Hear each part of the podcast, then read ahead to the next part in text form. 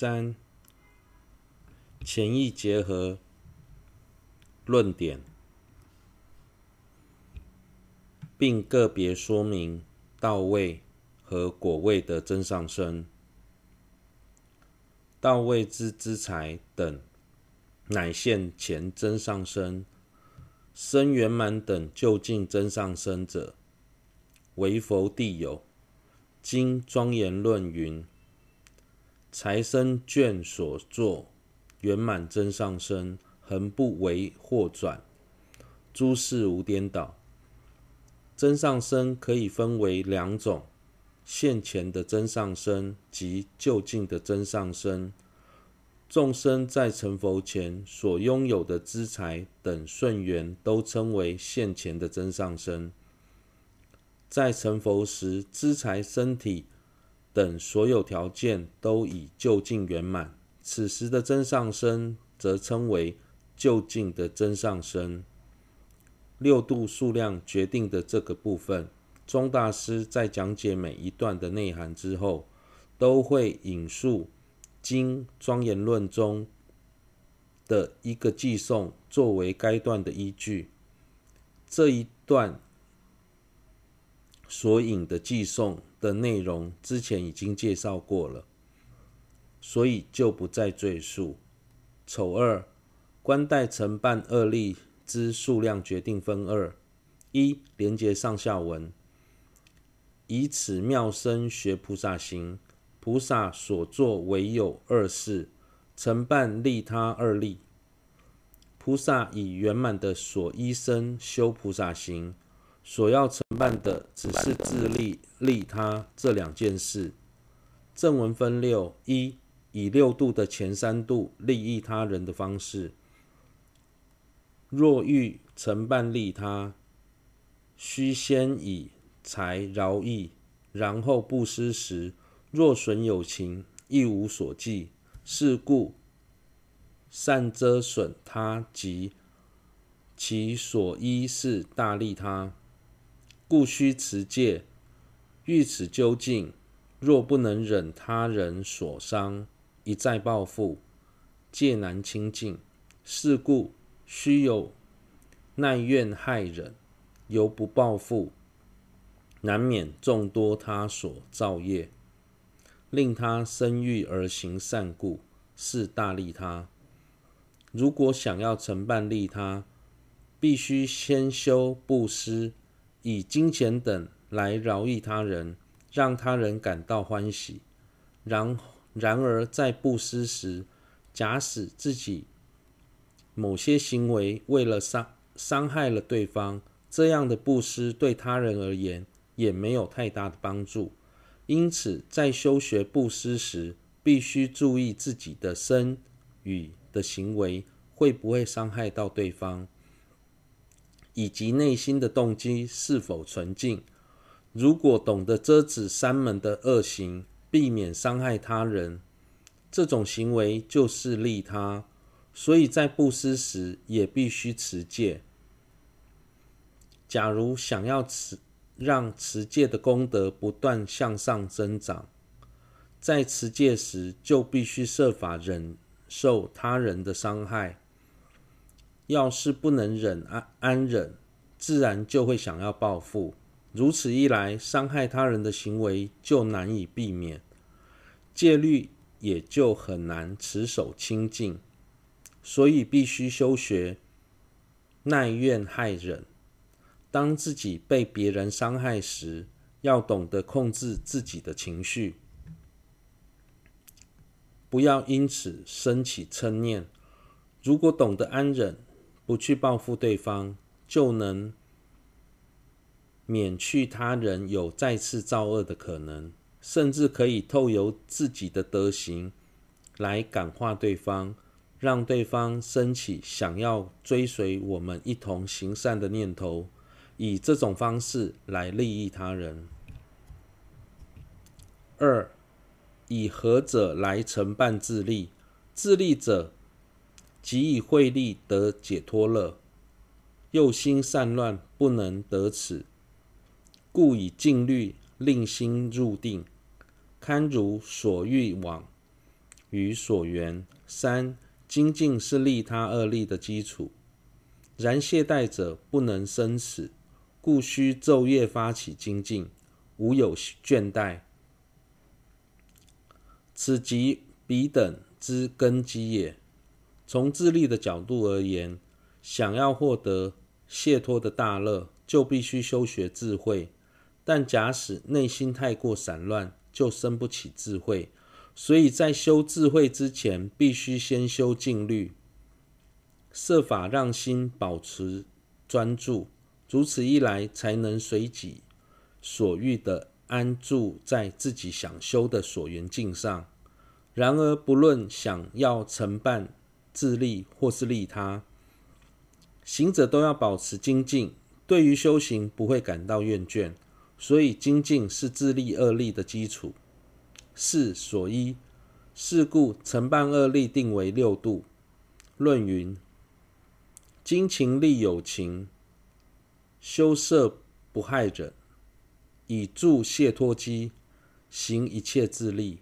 五，此处不说依靠智慧将他安置于解脱，此中无有一切利他。因此，从观待承办恶利的角度而言，六度的数量也是决定的。对此，《经庄严论》也提到，菩萨在精勤的修利益有情时，会将自身所拥有的财富等施舍给其他有情。修学布施，同同时防护三门，不去伤害有情；修学持戒，再者对于他人所造成的伤害，修学忍辱。以此三者来承办利他，菩萨为了承办自利，会修禁律，让心保持专注；为了解脱，为了获得解脱而修学般若。此时为了迅速承办恶力，菩萨还会修学精进，所以精进是承办恶力的根基。在此是以自利的角度来解释后二度。所以，并没未直接提到如何应如何后二度去行利他的道理。关于这个部分，会在下一个科判做介绍。六、介绍后二度个别的功效。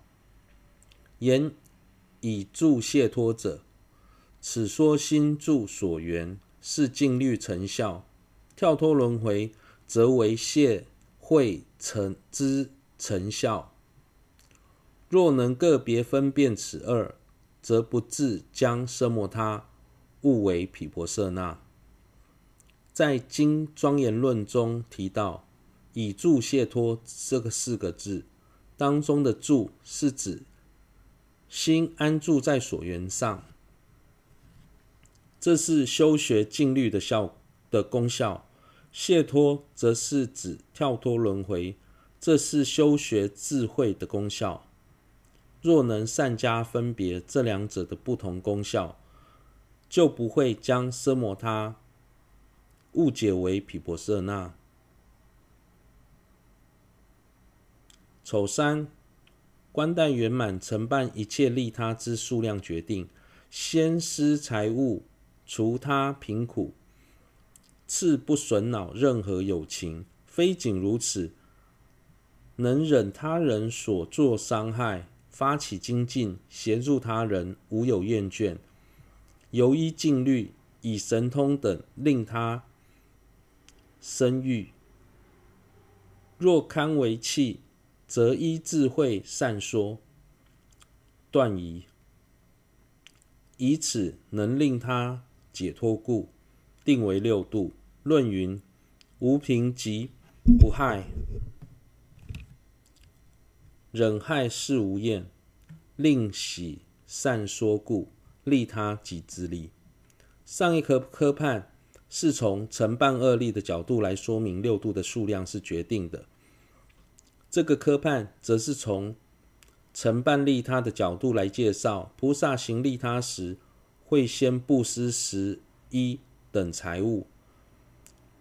以去除他人的贫苦，透由持守断十二的律仪等，防护三门，不去损恼任何有情。不仅如此，还能安忍他人对自己所造的伤所造成的伤害。此外，发起精进，全心全意协助他人，并此没有丝毫厌倦。透由修学静虑，成就神通神变，以此吸引他人注意，使得他人对于修菩萨行心生欢喜。若在观察过后，发现对方具足学法的条件，则依智慧善巧为他宣说正法，借此化解对方心中的疑惑，能使他人获得解脱。在《经庄严论》中提到，利他即自利，意指虽然在此是以承办利他的角度来介绍六度，但当菩萨修六度之际，也逐渐趋近成佛。所以，承办利他也等同承办自利。丑事，观待设能设一切大乘之数量决定，予以获财无所凭者，未获者亦不希求。是故能不图不贪图资财，由此。便能守护学处，故受境界，于彼生净，欲以有情及非有情所生众苦，能修忍故，不起厌恶，任修和善，心生欢喜，故无厌倦，并止并修止观无分别之于前。此六能摄一切能去之大乘道，彼等亦以六度依次承办，无需更多。论云：不乐着资财，极静而无厌，无分别瑜伽，诸大乘为此。假使对于自己现有的资财不会过度贪着，对于尚未获得的资财也没有强烈的欲求。简单的来说，就是知足少欲，就不会过度贪图五欲。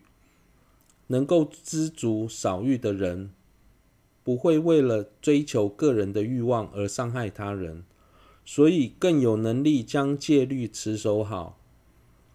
并且会将持戒视为最重要的事，对此心生恭敬。平时我们无法将戒律持守好，就是因为我们无法控制自己的欲望，不懂得知足少欲，为了追求更多更好的五欲，往往犯犯下杀生、偷盗、妄语等伤害其他有情的恶行。对此，此外，对于有情，例如敌人或非有情。